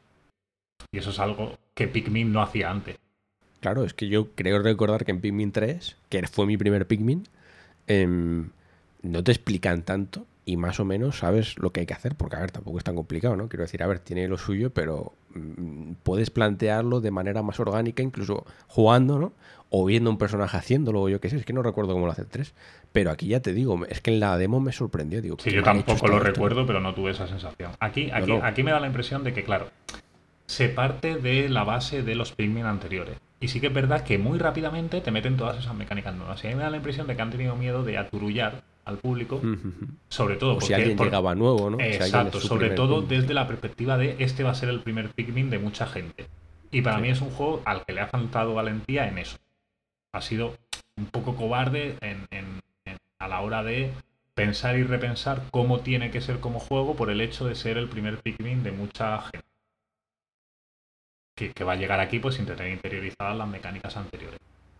Cuando todo eso pasa, en realidad el árbol de habilidades no está en árbol de habilidades y no se hace una cosa pesada porque es algo que avanza de forma muy ligera y que al final no es una forma, no, no, o sea, no es otra cosa que una forma de eh, entregarte mecánicas nuevas de forma paulatina, de manera paulatina. Bien. Cuando todo eso avanza, eh, lo de hablar para ir desbloqueando terreno y tal, tampoco se convierte en algo pesado, porque al final forma parte de eh, de, los puzzles que vas teniendo por el escenario, porque a medida que vas consiguiendo más objetos, los puedes transformar en la energía necesaria para explorar el resto del mundo. O sea, al final, eh, eso, el, cómo se abre resulta que lo hace bien. Porque cuando estás a mitad de juego, te das cuenta de que, bueno, de que, de que todo eso que te iba a parecer muy pesado no lo es. En realidad es mucho más ágil. Pero claro, hasta que llegas ahí, la chapa que te comes es tan gorda que las primeras horas pues yo estaba acojonado porque estaba pensando, madre mía, eh, que mm, déjame jugar, que esto, es, que esto es Pikmin, o sea, que yo quiero una experiencia directa, quiero ir al turrón, quiero ir a los puzzles, quiero ir a, a explorar, no quiero estar aquí escuchando a este señor eh, cómo hace chistes con la capitana de, los rescatadores de Cangurolandia. Es que además Nintendo, en general, es verdad que Pikmin, igual de las sagas de Nintendo, es la más extraña. Y de hecho el propio Miyamoto lo ha dicho, ¿no? Em, pero, joder, es que si tuviese que decir una compañía que precisamente sabe hacer esto, fíjate en todos los Mario y los Zelda incluso, o incluso los últimos Zelda que, te, que puedes hacer de todo. Joder, lo bien que sabes plantear diferentes situaciones más orgánicas, aunque es verdad que, por ejemplo, en Tears of the Kingdom hay más chapa que en, que en Breath of the Wild. Pero Sí, sí, pero fíjate la cantidad de cosas que te propone Tears of the Kingdom, por ejemplo, con, el, con, el, sistema de construcción. Te deja muy alto. igual para enseñarte que puedes hacer un avión y volar, te pone ahí un avión hecho y tú dices, coño, esto lo puedo hacer o no que sé. Por ejemplo, para un ejemplo. No sé, a ver, este que claro, es que este es muy es un juego extraño en realidad, ¿no? Pero, mm. pero bueno, al margen de esto, recomendado, ¿no? Sí, sí, sí. A ver, esto sí es el precio a pagar. Y se paga, pasas los textos rápido y te pones a jugar y en cuanto entras en el terreno puzzle el juego es una puta maravilla. Pues guay. A ver, a mí me ha echado un poco para atrás, pero yo creo que lo terminaré jugando. Quizás no a precio completo, aunque bueno, siendo Nintendo, van a vuelta a subir los Pikmin y creo que te cuesta cada uno 60 pavos, pues no sé. Pero bueno, sabiendo cómo es Nintendo ya veré cómo me las apaño o lo que sea, para algún día jugarlos más tranquilamente. Vamos al cuadro. Además que, eso sí que lo tiene, pese a que tenga pues ese defectillo, al final Pikmin para mí es una saga que tenía el listo muy alto y, y a ver, es una vuelta a la altura. Me alegro. Además se ve muy guay, ¿verdad? O sea, yo cuando lo vi me sorprendió. Digo, joder, es que la Switch lo que es capaz de hacer todavía, ¿eh? Sí, sí, sí. Ahí, ahí, ahí sorprende mucho. A ver, se le nota, sobre todo si juegas en portátil, que, le cuesta. Cuesta. Sí, pero es que bueno, ya sabes lo que pienso de, jugar en portátil. Pero es muy bonito. Me alegro. Pues mira, voy a terminar con otro. Eh, y ya ponemos el punto y final, que yo creo que, joder, hemos hablado, hemos hecho un montón de recomendaciones y hasta ha sido fresquito, ¿eh? Al final, yo creo. Sí, sí. No podéis quejar. Pues mira, voy a terminar yo con uno. Te voy a hacer una pregunta, ¿vale? Que es, eh, ¿qué te parecería poder introducirte en las páginas de los libros que más te gusten, en su mundo, quiero decir? O sea, formar parte de las historias, ser un personaje. marcarme una historia interminable. Sí. Sueño de niño, ¿no? Claro, pero ahora Ahora, según qué mundos que me gustan mucho, pues la verdad que no me parecería una buena idea. Pero en, los que son bonitos, agradables y acogedores, como la cantina de medianoche en el manga, pues sí, me metería mucho. Y es que, fíjate, me pasó con The Book Walker, que es el juego del que os voy a hablar, eh, porque yo lo vi y me llamó la atención por eso, porque digo, joder, a mí sí de niño, precisamente David, me hubiesen dicho, oye, te puedes meter en, el interior de, una historia, yo qué sé, poder ser testigo o, o, incluso modificar la historia, yo qué sé. Eh, imagínate meterte en El Señor de los Anillos, que lo he mencionado antes, y ser otro miembro de la comunidad, ¿no? Y yo qué sé, y hablar con él. Joder, digo, joder, eso es un sueño, ¿no? Pero ahora, fíjate, casi que me da miedo. Sí, no, no, yo, ahora no me metería, por eso lo comentaba. Es que, hostia, el auge de la, del que si el metaverso, ¿sabes? Que si la realidad virtual, que si todos estos cacharros, al final yo digo, joder, si es que a mí lo que me gusta precisamente de los libros es leer. O sea, eh, negro sobre blanco, que no haya nada más, ¿sabes? Que lo que, lo que el libro en sí no esté tanto en las páginas, sino en, tu mente, ¿no? En la imaginación. Es que a mí precisamente el acto de leer, ostras, es lo que jamás querría perder. Entonces, claro, me dices eso y ahora mismo te dirá que no. Que prefiero leerlo, ¿sabes? No formar parte de él y adentrarme en su mundo y tal. Eh, esto es una introducción muy larga quizás para, para deciros que, que The Bookwalker lo que hace es precisamente esto, es la historia de, un escritor, porque en realidad es un escritor eh, que debido a determinadas circunstancias se tiene que adentrar en, determinados libros, adentrarse quiero, quiero decir, meterse en la historia como un personaje más para encontrar ciertos objetos que necesita para, digamos, pagar una deuda, ¿vale? Lo voy a dejar ahí por si alguien quiere jugar, porque al final la historia de este juego tiene su chicha, ¿no? Tiene su importancia. Curioso. Entonces, Claro. Entonces, em, creo que el planteamiento está mejor de cómo lo ejecuta. Porque, por ejemplo, em, o sea, partiendo de la base, a mí lo que no me llama la atención, lo que no me gusta tanto, pero esto entiendo que lo sea porque al final es un juego independiente que no tendrá los derechos, es que ninguno de los libros es real. Y a mí eso, ah, mm. ¿sabes? Hay como una oportunidad que mi niño pequeño dice, hostias, me hubiese encantado meterme en algún libro que, realmente existe. Porque además se inspira mucho en los reales, ¿sabes? O sea, hay mucho de, por, ejemplo, te metes en uno que es obviamente Harry Potter, para que me entendáis, pero no lo es, ¿no? Claro. Y entonces, quizá lo, y es como una especie de aventura gráfica, pero para mi gusto excesivamente sencilla. Y os explico. Eh, tienes que digamos que se plantean una serie de, problemas, rollo, yo qué sé, em, oye, no puedo abrir esta puerta o, hay fuego aquí y no me deja pasar. Pues vuelve al mundo real, coge un extintor que hay debajo de tu, en tu bloque de pisos, vuelves a adentrarte en el libro porque puedes eh, meter y sacar objetos, ¿sabes? Del mundo real y del mundo del libro. Em, apagas el fuego, ya puedes seguir, pero todos estos problemas son como demasiado fáciles porque el juego te lo dice continuamente. ¿sabes? Te dice, oye, necesito un extintor, igual en el mundo real hay uno. Ostras, pues ya sé lo que hacer, ¿no? Entonces, pero claro, si no te lo dijera, igual sería excesivamente difícil. Entonces, no sé qué sería mejor, pero entre no saber qué es mejor, quizás es porque el planteamiento ya principal no está tan bien, ¿no? Es la conclusión a la que yo he llegado. Em, y al final, ¿sabes lo que pasa? Que si no hubiese sido adentrarte en un libro, si hubiese sido eh, meterte en una nave espacial y completar objetivos, hubiese sido lo mismo. Entonces, hay poco de literatura y de escritura y de libros en un libro, en un juego, perdón, que va a adentrarse en libros. No sé mm. si me explico así, ¿no? Sí. Porque, por ejemplo, puedes utilizar la tinta para, para mm, modificar ciertas cosas, pero lo utilizas menos de lo que yo creo que, que, debieras, ¿no? Porque molaría, eh, ya que te adentras, no solo ser un personaje, sino modificar realmente con esa tinta, ¿no? Como pintar o escribir nuevas palabras o cambiar la historia de alguna manera.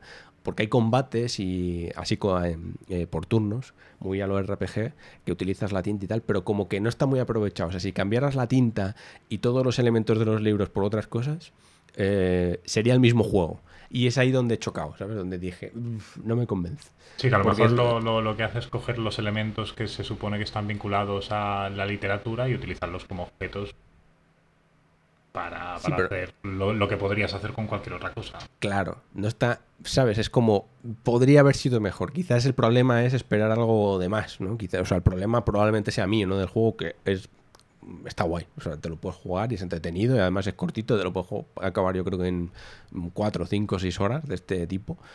Y está apañado, o sea, es muy entretenido y a mí me ha gustado. Pero me queda la espinita, ¿sabes? Y me pasa muchas veces en muchos juegos que digo, joder, mm, el planteamiento era tan guay, el adentrarse en los libros, ¿sabes? Mm. El cambiar la historia o el robar objetos, mm. que no, no, no, llegas a hacerlo bien para mi gusto. Sí, que a lo mejor por temática esperabas que trabajara de una forma un tanto más especial, pues el relato, la construcción del texto, o, pues, como hace y al final es como una excusa. Claro, al final es una excusa. Y ahí, no sé, igual es porque, yo, qué sé, pues tengo ese apego especial o lo que sea por los libros o la literatura o yo qué sé. Mm. Y por eso digo que quizás sea cosa mía, ¿no? Pero creo que se podía, podía haber aprovechado mejor. Pero bueno, The Bookwalker, por si os llama la atención, no, no está mal, ¿eh? Está pañadete y pues ahí un poco más. Pues oye, fresquito, ¿eh? ¿Te ha gustado pasarte por aquí, David? Sí, sí, sí, me he refrescado. Ahora ya el verano me importa, el calor me importa menos. Exacto. No, mucho, pero ya me importa. Voy a apagar el ventilador y todo. ¿Ah, sí? Con tanto, con tanto juego que hemos tenido, me he refrescado tanto. Yo no, yo, o sea, yo me he refrescado, pero no, pero no tengo calor. el ventilador siempre aquí conmigo. Ah, em, ah, allí lo estáis pasando peor que aquí, también te digo. Sí, eso es verdad. Y estuve por la península la semana pasada y madre de Dios. Aquí ayer es que eran las 10 de la noche y hacía 32 grados, yo creo. O sea, que no puedes estar. Em, pues oye, tenemos pendiente otro ruido, ¿verdad? Que hablamos tú y yo. Que algún día si te apetece. Es que me apetecía más, ya te digo, el fresquito y tal.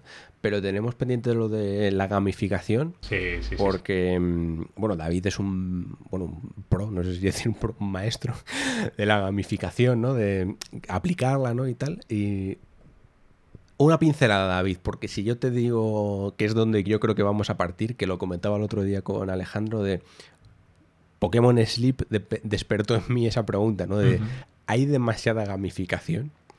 Eh, te hago la pregunta, una pinceladita que sirva así como previa para un ruido que hagamos, no sé si este verano o más adelante o lo que sea, pero una pinceladita. La pinceladita es que la respuesta corta es sí. Eh, y habría que añadir que hay demasiada gamificación. Eh, se está idolatrando el concepto de diseño en sí ignorando las particularidades negativas que puede tener. Y, la tenemos introducida prácticamente en, todos los ámbitos de la sociedad hoy en día, aunque no seamos conscientes de ello. Yo más que de taticho experto en aplicarla y tal, lo, que más me mola en realidad es investigarlo, porque es un tema que me parece muy interesante, también por formación profesional, porque soy maestro y está muy presente en la educación. Y, me parece que es un tema interesante porque siempre se aborda desde una perspectiva eh, diría que irresponsablemente positiva. Y, bueno, tendremos muchas cositas que decir ahí. Es un tema más para ponerse un poquito serio, quizá un poquito más académico, no, más de la cuenta, pero sí para, poner cuatro bases eh, a la hora de explicar qué es, de dónde viene y bueno, y cómo se está usando. Pues me apetece, ¿eh? Porque creo que va a salir algo interesante. Además, eh, mm, voz autorizada eres, David, para hablar de ello y seguro que charlamos y se ramificará el tema en otros, en, otros diálogos interesantes, seguro. O sea que, que, muy guay. Pues un placer, David, tenerte por aquí. No sé si vas a seguir, si te ha despertado las ganas de jugar o si sigues un poco jugón o cómo van a ser tus próximas semanas de verano. Pues de momento te diré que sí, que el, el, venda va a caer, que no era coña. O sea, que estábamos hablando y y lo he comprado y ahora encenderé la suite y lo pondré a descargar porque con lo que has comentado y encima siendo cortito, yo creo que es un juego perfecto pues ya me para, el veranito. Te lo puedes pasar hoy, la hora de la siesta o lo que sea. Sí, sí, sí. Y nada, gracias a ti por, la invitación, que ya sabes que, yo disfruto de pasarme por aquí y echar un rato. Un placer como siempre, David. Em, nos volveremos a escuchar con ese programa o lo que surja, que también es lo bueno de ruido. Oye, igual te digo esto, pero nos apetece hacer otra cosa. El aquí te pillo y aquí te mato como hoy. Y mira qué fresquito ha salido, así que voy lo bueno de ruido, ¿no? David, lo que te decía, que a mí me decía, hoy no sé si podés grabar mañana o pasado, yo te dije, bueno, cuando puedas, es lo bueno de esto, ¿no? Sí, sí, sí, esto va así, esto, esto es ruido. Ruido se hace, por eso también es especial, ¿no? Porque se hace cuando se puede, pero cuando se quiere, sobre todo, ¿no? Y sale, yo creo que sale diferente, no, no sé, cosa mía también, pero bueno. Que muchas gracias por estar ahí, amigos y amigas, porque si no nos escucháis, no nos leéis, pues no tendría tampoco mucho sentido hacer esto, seáis más o menos. Entonces ya sabéis que tenéis el Substack donde podéis leer mis textos y ahora también el de Barbie de David y no sé si querrá escribir alguna cosita más, por supuesto estará bienvenido alexpareja.substack.com recordad que os podéis suscribir con el correo electrónico para recibir todo. Y mm, redes sociales, David, ¿quieres decir alguna, alguna cosita para que te sigan? Nada, tu, ex, tu cuenta de ex. Si, si me quieren seguir, sí, en ex iba a decir Twitter otra vez, yo todavía me sigo peleando con el móvil, entro y busco Twitter hasta que pasan 20 segundos y, me doy cuenta de que soy gilipollas. Claro, es que es... Eh, arroba 64 por ahí, por ahí me encontraréis. Y estoy subiendo cositas a, Insta también, sobre todo más de, libros. Y, bueno, ahora estoy empezando a subir los textos también. Sí, en, Instagram sobre todo hay recomendaciones de libros. Prácticamente lo único que subo. Eh, que sería, eh, si no voy mal, dol eh, barra baja 64 Por ahí me tenéis. Perfecto. Pues muchas gracias David de nuevo. Es un placer tenerte por aquí. Siempre es un placer tenerte por cualquier lado. Pero bueno, me alegro especialmente que sea me alegro especialmente que sea en ruido y que tú también te alegres. Y amigos, amigas, pues hasta aquí. Muchas gracias por estar ahí. Pasad buen veranito, a ver si os hemos refrescado un poco, que está la cosa un poco caliente de más. Y ha sido un auténtico placer. Yo soy Alex Pareja, disfrutad de los videojuegos y gracias por ayudarnos a sobrevivir a tanto ruido. Adiós. Si soy del hemisferio sur o si norte